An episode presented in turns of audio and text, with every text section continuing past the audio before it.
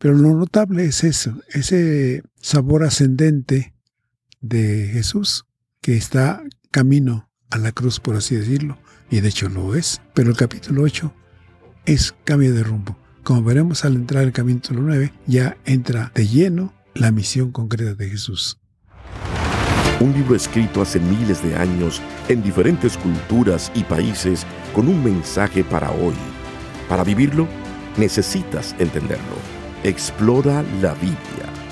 La primera Biblia de estudio en audio que te ayudará a profundizar más en la palabra de Dios. Expertos biblistas explican los aspectos históricos y culturales que facilitan la comprensión del texto. Explora la Biblia. Al leer el Evangelio de Marcos, que consta de 16 capítulos, pensaríamos que los anuncios sobre la muerte de Jesús los encontraremos en los capítulos finales. Sin embargo, es en el capítulo 8 donde encontramos a Jesús anunciando por primera vez su muerte. Hola, ¿qué tal? Te saluda Lloyd Ortiz. Gracias por acompañarnos. Una vez más, junto al doctor Alfredo Tepox, conversamos en este episodio sobre un capítulo en el que encontramos enseñanzas, milagros y el primer anuncio de la muerte de Jesús. Hoy analizamos Marcos capítulo 8. En este episodio hablaremos de un cambio de rumbo, el primer anuncio de la muerte de Jesús. Acompáñanos y explora la Biblia.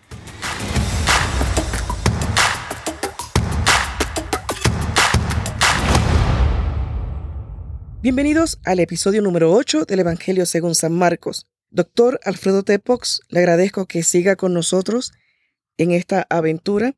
Y en este capítulo 8 hay varias cosas que podemos mencionar que también tocamos en los episodios del Evangelio según San Mateo. Si alguien de los que nos está escuchando no tuvo la oportunidad de escuchar el Evangelio según San Mateo, les invitamos a que por favor lo escuchen y va a añadir un poco más de lo que estaremos hablando aquí. En este capítulo está la alimentación de los cuatro mil, la demanda de una señal, la levadura de los fariseos, un ciego sanado en Bethsaida, la confesión de Pedro y Jesús anuncia su muerte. Son cosas que estuvimos hablando cuando tratamos el Evangelio según San Mateo, pero siempre San Marcos como que tiene un toque o un punto de vista un poco diferente a Mateo. ¿No es así? Eso es verdad. Pero además, si pudiéramos dibujar o concebir gráficamente este relato, habríamos notado un movimiento ascendente. Jesús parte del capítulo 1 en un proceso de subir, subir, subir, subir, subir. El capítulo 8 va a marcar el punto máximo de esa ascensión, para empezar una descensión, que concluye con su crucifixión y muerte. Lo digo gráficamente porque es imposible que de manera literaria uno pueda demostrarlo, o narrativa, a menos que haga cierto énfasis con la voz. Pero aquí va a terminar la etapa del Jesús sanador, el Jesús operador de milagros, para entrar con Jesús que viene a cumplir una misión particular. Entonces, de momento digo eso. Claro, vamos a leer, vamos a escuchar este relato del capítulo 8. Escuchemos el capítulo 8. Evangelio de Marcos, capítulo 8.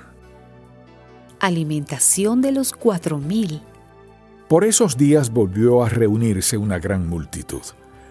Como no tenían que comer, Jesús llamó a sus discípulos y les dijo, Esta gente me parte el corazón, hace ya tres días que están conmigo y no tienen qué comer. Si los mando a sus casas en ayunas, podrían desmayarse en el camino, pues algunos de ellos han venido de muy lejos. Sus discípulos le respondieron, ¿Y dónde vamos a conseguirles pan suficiente en un lugar tan apartado como este? Jesús les preguntó, ¿cuántos panes tienen ustedes? Y ellos respondieron, siete.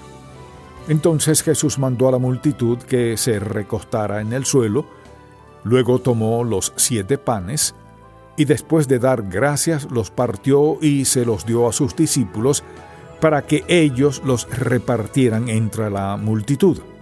Ellos así lo hicieron. Tenían también unos cuantos pescaditos, Así que Jesús los bendijo y mandó también que los repartieran. Toda la gente comió hasta quedar satisfecha y cuando recogieron lo que sobró, llenaron siete canastas. Los que comieron eran como cuatro mil. Luego Jesús los despidió y enseguida entró en la barca con sus discípulos para irse a la región de Dalmanuta. La demanda de una señal. Los fariseos llegaron y comenzaron a discutir con él. Y para ponerlo a prueba le pidieron que hiciera una señal del cielo. Lanzando un profundo suspiro, Jesús dijo, ¿Por qué pide esta gente una señal? De cierto les digo que ninguna señal se les concederá.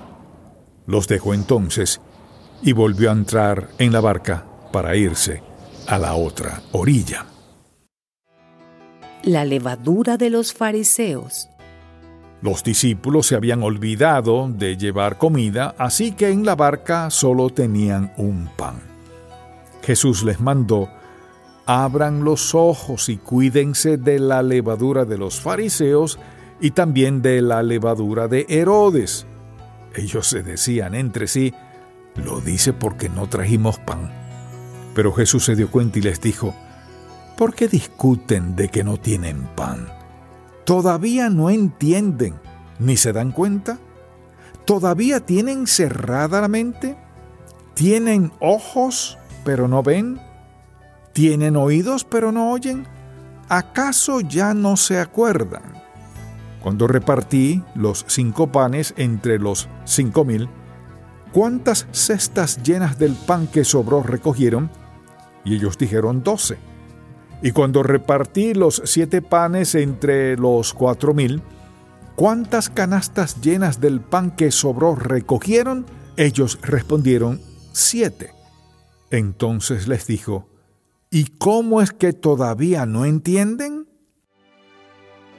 Un ciego sanado en Bethsaida.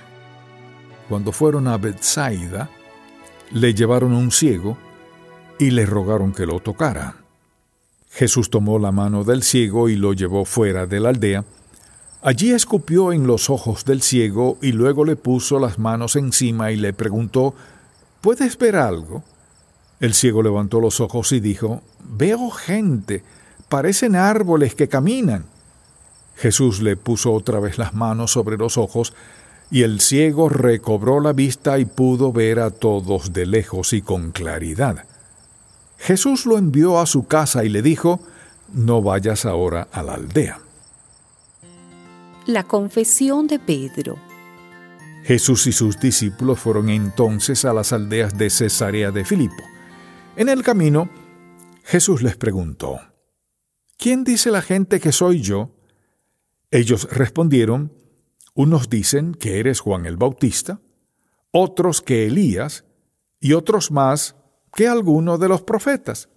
Entonces él les preguntó, ¿Y ustedes quién dicen que soy? Pedro le respondió, Tú eres el Cristo. Pero él les mandó que no dijeran nada a nadie acerca de él. Jesús anuncia su muerte. Jesús comenzó entonces a enseñarles que era necesario que el Hijo del Hombre sufriera mucho y fuera desechado por los ancianos, los principales sacerdotes y los escribas, y que tenía que morir y resucitar después de tres días. Esto se lo dijo con toda franqueza, pero Pedro lo llevó aparte y comenzó a reconvenirle. Entonces Jesús se volvió a ver a los discípulos y reprendió a Pedro, le dijo, Aléjate de mi vista, Satanás Tú no piensas en las cosas de Dios sino en cuestiones humanas. Luego llamó a la gente y a sus discípulos y les dijo, Si alguno quiere seguirme, niéguese a sí mismo, tome su cruz y sígame. Porque todo el que quiera salvar su vida la perderá, y todo el que pierda su vida por causa de mí del Evangelio la salvará. Porque, ¿de qué le sirve a uno ganarse todo el mundo si pierde su alma? ¿O qué puede dar uno a cambio de su alma? Si en esta generación adúltera y pecadora alguien se avergüenza de mí y de mis palabras, también el Hijo del Hombre se avergonzará de él cuando venga en la gloria de su Padre con los santos ángeles. Acabamos de escuchar el capítulo 8.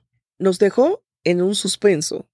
Al principio dijo, solamente voy a decir eso, luego añadiremos algo más. ¿Qué sería eso? Bueno, para cerrar este capítulo, notemos que hay una serie de acciones que podríamos calificar de milagrosas y lo son. Se sana un ciego, se alimenta a cuatro mil. Y entonces también hay, sin embargo, semejanzas con Mateo en la demanda de señal por parte de los fariseos que le escuchan. Entonces, la levadura de los fariseos también.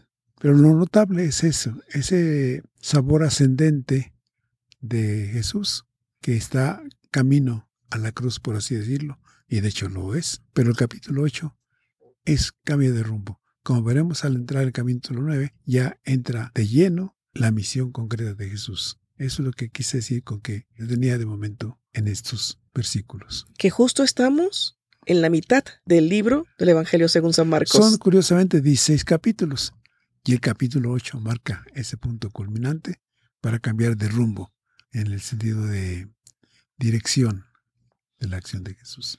Bueno, esto significa que no podemos perdernos los siguientes episodios, porque llegamos al punto culminante, podríamos decir, y comenzamos en una dirección o un tono un poco diferente, aunque muy significativo, lo más importante. Por supuesto realmente. que es significativo. Exacto. Por supuesto que es significativo. Bueno, entonces concluimos el episodio número 8 y esperamos comenzar el número 9 con la atención de todos ustedes. Y nuestros oyentes quedan invitados a seguir con nosotros en el próximo capítulo. Usted también. Por supuesto. Muchas gracias por acompañarnos en estos primeros ocho episodios del Evangelio según San Marcos. Puede encontrar usted otros detalles en las notas de la Biblia de Estudio Reina Valera Contemporánea en su versión impresa. Gracias por su atención y le esperamos el capítulo número 9. Un libro escrito hace miles de años en diferentes culturas y países con un mensaje para hoy. Para vivirlo, necesitas entenderlo. Explora la Biblia, la primera Biblia de estudio en audio que te ayudará a profundizar más en la palabra de Dios. Expertos biblistas explican los aspectos históricos y culturales que facilitan la comprensión del texto. Explora la Biblia